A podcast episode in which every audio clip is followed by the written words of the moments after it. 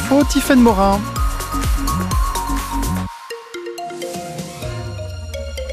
Les chambres d'agriculture veulent maintenir une communication positive au salon, le salon de l'agriculture qui va s'ouvrir dans quatre jours dans une ambiance électrique. Dans les Côtes d'Armor, les agriculteurs bloquent à nouveau le rond-point de Carnilien à Plouisy près de Guingamp depuis la mi-journée.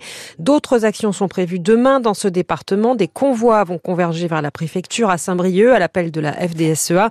La FNSEA et les jeunes agriculteurs étaient reçus cet après-midi à l'Élysée par Emmanuel Macron. Ils demandent des décisions claires de la part du gouvernement. Les agriculteurs disent crouler sous les tâches administratives. En Ille-et-Vilaine, nous avons rencontré un éleveur porcin de 55 ans, naisseur-engraisseur. Étienne Brisset a aussi 60 hectares de culture. Ça fait 33 ans qu'il est installé à Assigné, à côté de Rennes. Au départ en GAEC, avec ses parents, ils ont eu jusqu'à 200 truies, mais aujourd'hui, qu'Étienne Brisset est seul sur l'exploitation, il n'en a plus que 90. Un choix qu'il a fait beaucoup pour sa santé.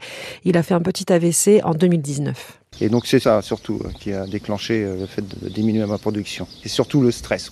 On est tout le temps en train de courir à droite et à gauche, les paperasses, euh, la pression, les cours du port qui diminuent, des choses comme ça. Dans toutes les exploitations aujourd'hui, on est obligé de tout déclarer. Il faut aussi savoir gérer ça. Et si j'ai un conseil à donner aux jeunes qui s'installent, c'est le temps de travail et trouver un bon équilibre.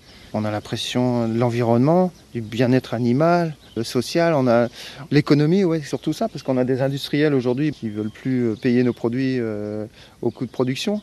D'un autre côté, on a nos responsables gouvernementaux ou européens qui nous disent qu'il faut produire de telle sorte. Et puis de l'autre côté, les industriels qui ont la grande distribution qui leur met la pression. Donc nous, on est au milieu et puis on subit tout ça. On est le maillon faible du système. Le Premier ministre Gabriel Attal tiendra une conférence de presse demain matin à 9h pour apporter des réponses à la crise agricole. Les pêcheurs rongent leurs freins et peuvent retourner dans le golfe de Gascogne à partir de ce soir minuit. Fin de la mesure d'interdiction de pêche d'un mois pour préserver les populations de dauphins.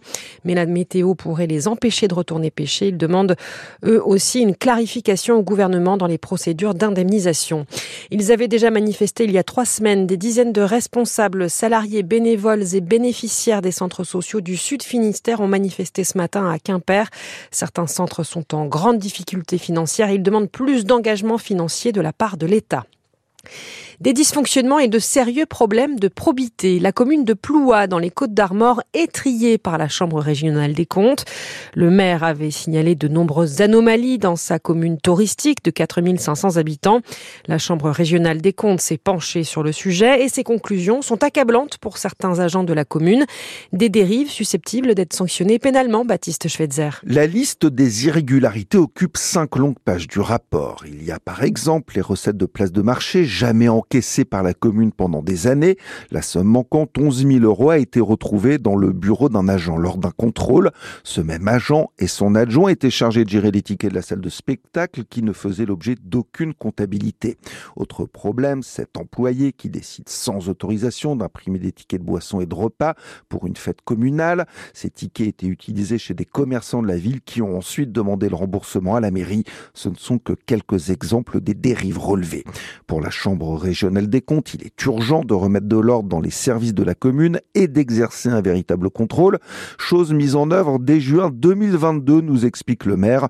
Il avait lui-même alerté sur ces dysfonctionnements à son arrivée quelques mois avant. Quatre agents ont été sanctionnés. Le procureur a par ailleurs été saisi au titre de l'article 40 du Code de la procédure pénale qui oblige tout officier public à signaler au procureur tout crime ou délit dont il a connaissance.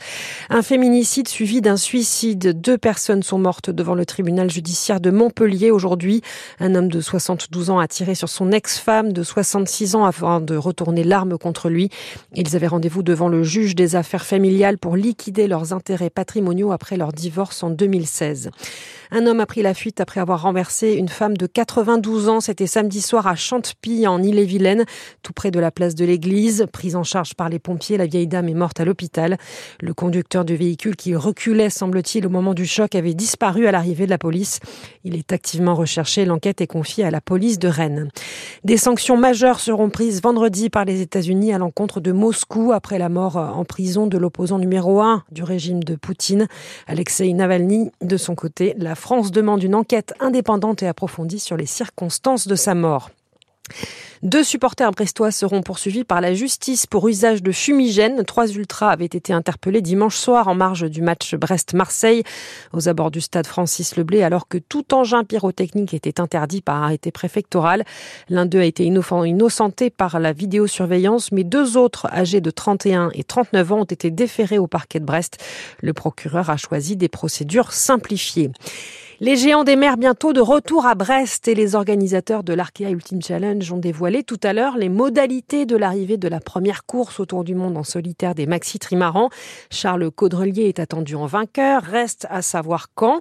En théorie, il aurait pu couper la ligne dès ce vendredi, mais les conditions météo s'annoncent particulièrement musclées dans le golfe de Gascogne et elles pourraient inciter le skipper du maxi Edmond de Rothschild à patienter un peu. Guillaume Roté, le directeur de course de l'Arkea Ultimate Challenge Brest. Il y a une grosse interrogation effectivement, et il y a deux options possibles. C'est soit il continue tout droit et il va affronter voilà, cette grosse dépression qui arrive, ce qui ne serait pas forcément très raisonnable, soit il va ralentir, un peu comme il l'a fait pour le Cap Horn, euh, laisser passer cette dépression, en tout cas le plus gros de la dépression devant lui, et puis arriver derrière, ce qui nous amènerait euh, à vue nez comme ça euh, lundi après-midi, lundi dans la soirée. C'est pas un choix facile à faire, surtout que ralentir ces bateaux-là, voilà, ajuster, savoir où mettre le curseur, c'est pas forcément très évident.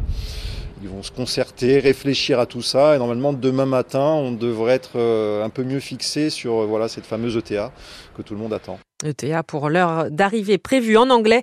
Thomas Coville et Armel Lecléage sont attendus respectivement jeudi et vendredi prochain. Le village d'accueil ouvrira dès samedi à 10h sur le quai Malbert.